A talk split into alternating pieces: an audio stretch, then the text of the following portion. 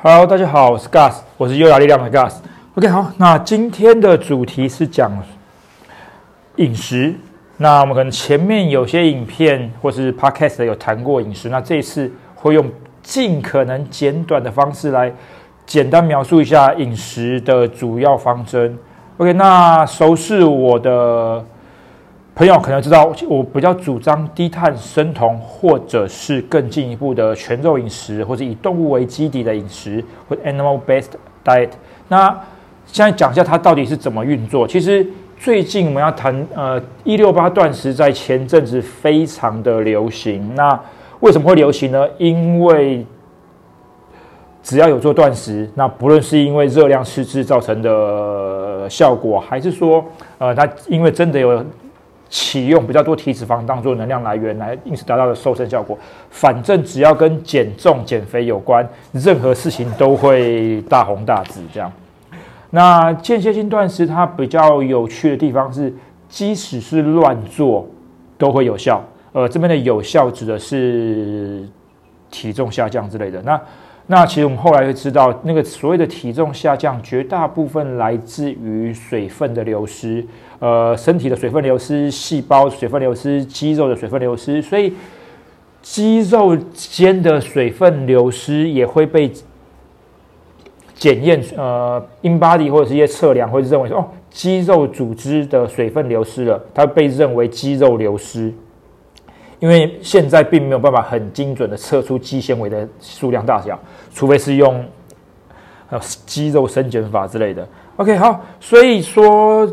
间歇性断食很红，但是我们也知道它有很多常见的误区或错误。那今天简单讲一下，实际上饮食该怎么做会比较好。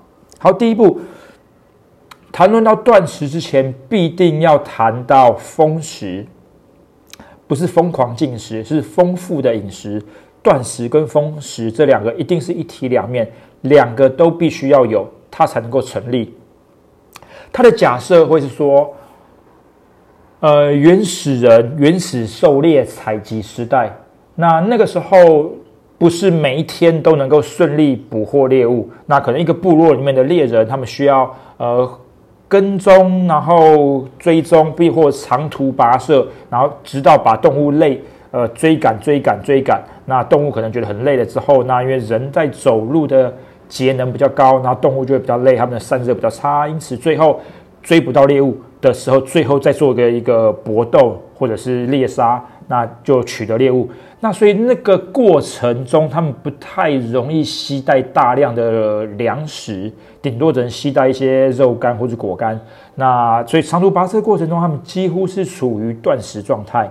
那断食状态，如果人类处于断食状态，没有吃东西。就会导致新陈代谢下降，就会呃没力啊、头晕目眩，或者是身体不舒服的话，那岂不是更难狩猎到食物，更难去追踪，更难去判断该往哪个方向继续去跟踪或追踪，或者该难更难判断说该用什么样的方法或者认知去评估我到底该怎么做？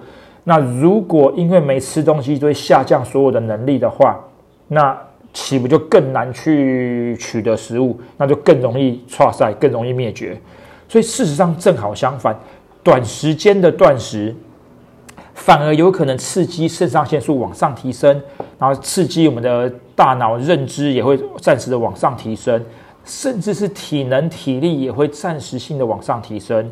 那那个时候其实更有利于我们去完成我们要做的事情，通通采集或是追踪，或者是。捕获猎物，这样狩猎。好，那当经历过那段时间狩成功狩猎之后，那比如狩猎到一只鹿、一头鹿，那可能足以让整个部落吃上好几天。那那个时候是断食跟丰食的交替。那他们捕获到猎物之后，他们就会呃开开心心的把内脏先吃掉，把剩下的肉再想办法处理掉，然后再去分好几天把它吃完。那断食跟丰食交替，才能够让身体一直维持高的代谢状态。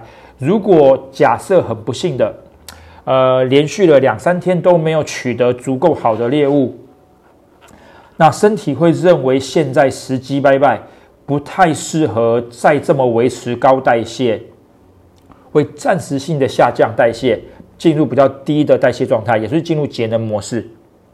简单来说，就是节食造成的状态。那这个时候就呃，身体是属于暂时性的节能，等待下一次的时机比较好的时候再做调整，这样子。那也就是说，如果做断食没有跟风食搭配，那大概只有前几天或者一两周的短期效果。那最后还是会进入低代谢模式跟低热量的那个状态，那显然不是好的方法。好，那回到丰食这个议题，丰食到底，呃，我们既然显然我们大多数人不会去狩猎，也不会去打猎，那该怎么在都市生活里面吃到营养丰富、高价值的食物？那高营养价值的东西，首推内脏。内脏到底有哪些内脏呢？呃，肝脏。肝脏其实是所有内脏里面营养价值最高的东西。好，那除了肝脏之外，其实所有的内脏，比如说心脏啦、腰子啊、肠子啊、肺啊、脑啊，什么其实都很有营养价值。那以现在来说，最方便取得的内脏，大概会是外面市售的猪肝汤，或者是有些麻油鸡里面有麻油综合、麻油下水。那其实它就一碗里面就有有肝脏、有有腰子、有什么很多内脏都有。那其实有那样子的餐厅或是小店家，让我们方便取得的话，其实很好的搞定我们所需要的内脏里面各种微量元素。那吃多少的量，内脏吃多少的量是合适的呢？大约每周吃个两碗一两碗的猪肝汤，大概就基本是够的了。但如果你想要每天吃少量的，也完全反完全不反对，完全赞成每天吃少量，其实会更健康。因为当我们有在大量的身体活动的时候，完全不用担心吃那么一点内脏会造成什么东西过多这样子。好，除了内脏以外，还有什么东西是高营养价值的呢？皮筋骨，什么叫皮筋骨？比如说结缔组织，比如说呃猪皮啦、鱼皮啊、筋。牛筋、猪筋之类的东西，骨就是大骨头、骨汤、大骨汤、骨髓、皮筋骨的营养价值有非常高，因为各种的矿物质、维生素、呃矿物质跟微量元素。嗯，好，那皮内脏类皮筋骨，还有肥肉跟瘦肉，肥肉瘦瘦肉其实也包含了除了蛋白质以外，它它其实也含了不少的氨基酸啊，一些微量元素也也很多。所以肥肉也要吃，瘦肉也要吃。那再来是海鲜类，如果对海鲜没有过敏的话，海鲜其实也是很高营养价值的东西。那再来紫菜、海菜、海苔那类的东西，海菜、紫菜类的东西也很高的营养价值。那紫菜其实相对比较方便取得的东西，紫菜蛋花汤，那它其实营养价值很高。那海带类也不错。再来蛋，蛋其实是一个消化利用率非常高的东西。那什么是消化利用率呢？就是我们吃进去了多少的食物，那实际上能被人体吸收的东西会有限。那每一个种食物的比例会不太一样。那动大多数来说，动物性的食物来源消化利用率都很高。那所有食物里面消化利用率最高的是什么？最高的是母乳。呃，因为就是它是让婴幼儿。不论是动物或是什么婴幼儿最好长大、最好吸收利用的东西，但显然母乳不是一个大多数人有办法正常取得的东西，也不适合拿来当做日常饮食。所以，通排行第二名的就是蛋。蛋其实营养价值高又好吸收，所以好的烹调方式其实蛋是营养价值非常的高。那比较不建议的烹调方式就是长时间的卤制，那卤要变成铁蛋，它会没那么好消化，但是还是也是不错。好，那直接用水煮的、水泼的，或者是直接用炒的，其实都很都蛮好的。会用蒸蛋。好，那内脏、皮筋骨、肥肉、瘦肉、海鲜、蛋、海带、海带、海菜，再是新香料跟香草植物。新香料就是葱姜蒜那类的东西，香草植物就是迷迭香、罗勒、香草。呃，那香菜其实也是呃一个很好新香料植物，这样好。那这些东西其实会让营养价值非常的高，非常的够。那人体的各种代谢机转都能够正常运作，那就不用担心暂时性的热量减少会造成呃代谢出的出了状况。因为我们人在运动的时候动作会代偿，可是营养的运作其实也很容易代偿。人缺了某个元素之后，缺了某个营养素，会分解，会把这个机转会受到影响，那还会分解另外一个东西拿来填补这个，或者是代偿来代偿去的。所以人的个人不会因为短时间内没吃到某个营养素，就整个身体机制都宕机，它会各种的。呃，增加这个分解，减少这个的使用，或者增加这个的代谢，减少这个的代谢，来让身体尽可能的维持重要功能可以维维持住。所以为什么很多节食的人会节食的人会呃停经？因为他们会认为身体会认为呃生育能力必须要在呃肥沃的土壤才长得出东西，所以必须要营养充足的状态才适合生育。所以，当营养不足的时候，其实身体会慢慢慢慢的减少某些机能，然后去维持其他的机能。也就是说，如果我们缺乏营养、缺乏营养素、缺乏热量，身体会各种的代谢、代代谢代偿这样。那也就是说，如果我们是缺乏营养素的，那断食的效果就会受到限制。所以说，我们在执行断食前必定会封食。封食要干嘛？吃那些高营养价值的东西。OK，好，那接下来下一步就会是避免过敏，或是排除过敏源。那过敏其实最简单的做法就是去测过敏源，但是它的费用就两三千块到五六千块到一两万块都有，看测多少项目，有十几种的、一百种的、两百种的。那但是最简单的状态，绝大多数的过敏源大概就是那几样，哪些东西呢？坚果、种子、麦类、豆类、麸质，呃，豆麦类就是麸质，然后海鲜，但这几个东西是比较常见的过敏源。那一个一个讲，像麦类、麸质类，所有的面粉制品，其实都蛮容易造成过敏的。那当然，除了麸质本身造成过敏，也有一个说法是。除草剂就是或者是机改造成的除草剂残留造成的那些东西，什么意思呢？就是呃很多的机改性的农作物，它更能够耐病虫害，更能够耐得住药那个除草剂跟杀虫剂，所以他们撒了比较多的除草剂、杀虫剂，他们会仍然长得很好，然后也没有什么呃果实也会结结的比较多啊，它的丰收就比较大，所以。正因为它便宜又好用，又收获量又大，所以那些机改作物会被某些很多地方大量使用。那相对的，那使用除草剂、农药也会很方便，因为就可以把它该杀的都杀光光。那农作物本身也不会受到影响。那这样子的后遗症就是它，呃，残留的除草剂或者农药就会对身体造成一些潜在的影响。那它并不是那种很严重的毒素，吃了会中毒，而是它会慢性的伤害我们的肠胃道。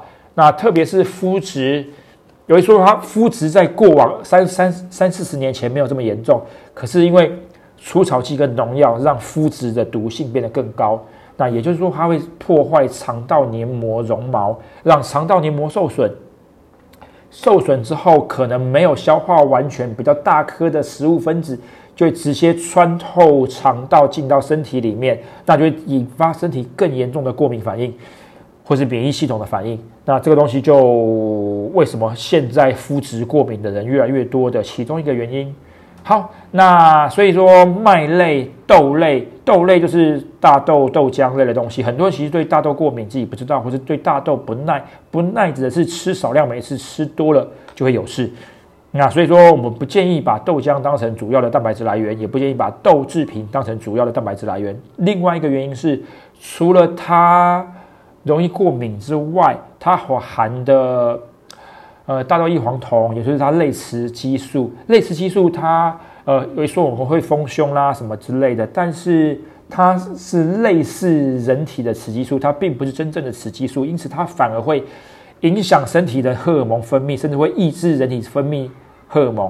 也就是说，它反而会让我们的身代谢受到一些荷尔蒙分泌会受到一些异常的影响，反而不是件好事。好，所以说避开那些常见的过敏源，麦类、豆类、麸质类、种子类跟坚果类，就可以避开绝大多数的东西。那如果对蛋没有过敏的话，蛋可以吃；对海鲜没有过敏的话，海鲜可以吃。那光是做到这几个，吃营养、避开过敏，大概就解除了绝大多数的问题。那下一步是什么？呃，植物毒潜藏的植物毒素。呃，植物毒素，植并不是所有的农作物、植物都有毒，但是。我们知道动物它们有它们的防卫机制，植物也有它们的防卫机制。动物的防卫机制是什么呢？动物的防卫机制就是牙齿、爪子跟对牙齿跟爪子，就是战斗，要么是战，要么是逃。那植物的话呢，它们跑不了，也没办法打斗，也不是所有的植物都有毒，也不是所有的植物都有刺。那他们的防御方式就是生化武器，一些植物性的毒素，例如很多的凝集素啦、植酸、草酸那类的东西，它会影响或是阻碍吃掉它的动物的消化，也就是它吃掉它的东西会消化不良或落塞或者是肠胃不适。那人吃了会怎么样？可能不会有这么严重的反应，但是也可能会慢性或长期的消化不良。那比如说以草酸、植酸之类的东西，它们对于矿物质有很强的亲和力，也就是说，我们吃了很多的食物，也吃了很多的矿物质，而吃了很多的营养素，但是它们会先跟镁啊、钙啊做结合，结合成了另外一种化合物，那导致于那些东西就没办法被人营养素就没办法被人体吸收，因此我们吃了很多东西，但反而都结合成了别的化合物，因此我们就没办法吸收掉那些营养价值，所以。很多的一些植物，其实，呃，它们所含的一些凝集素，反而会影响到我们人体的吸收。那，但并不是说从此就不能吃任何的植物，就应该说所有的植物都含有少量的这些东西，或是多量的东西。那还是有不少的东西是可以吃的。那这个东西就会变成演变成吃蔬菜啊，植物啊。就是觉得好吃就吃，不需要说觉得每天一定要吃多少的蔬菜才够。那觉得好吃的蔬菜就吃，觉得 OK 的蔬菜就吃，大概这样。那水果反而是可以吃的东西，因为在大自然里面，大部分的东西都是绿色的。那果实还没成熟之前也是绿色的，等到它们释出讯号，就觉得现在果实成熟，你们可以来吃这个果实来帮助它播种。那这个时候果实的颜色就会转变。转变黄绿色转变成黄色，转变成红色、橘色，或是呃黑色、紫色之类的东西。那在大自然里面看到这些颜色，它就是一个讯号，代表说，哎，它现在成熟了，可以被吃。那吃了之后，就会帮助大家播种。也就是说，绿色植物不见不是他们想要被吃的颜色。那一些其他果实的颜色，就是他们想要被吃掉的颜色。那也就是说，其实水果是相对植物毒素最低的部位。那它们的叶子啦、根啊、茎啊，它们并不想要它们被吃掉，所以它们都会有一些少量或是中等的一些植物毒素这样子。好，也就是说，其实植物蔬菜想吃就吃，不想吃就不要吃，这无所谓。但水果你觉得 OK，吃少量的水果也是 OK 的，因为毕竟它还是有不少的糖分。因为现在的所有水果特透过一些呃，种植育种啊什么的，糖分都含的特别高，所以少量即可。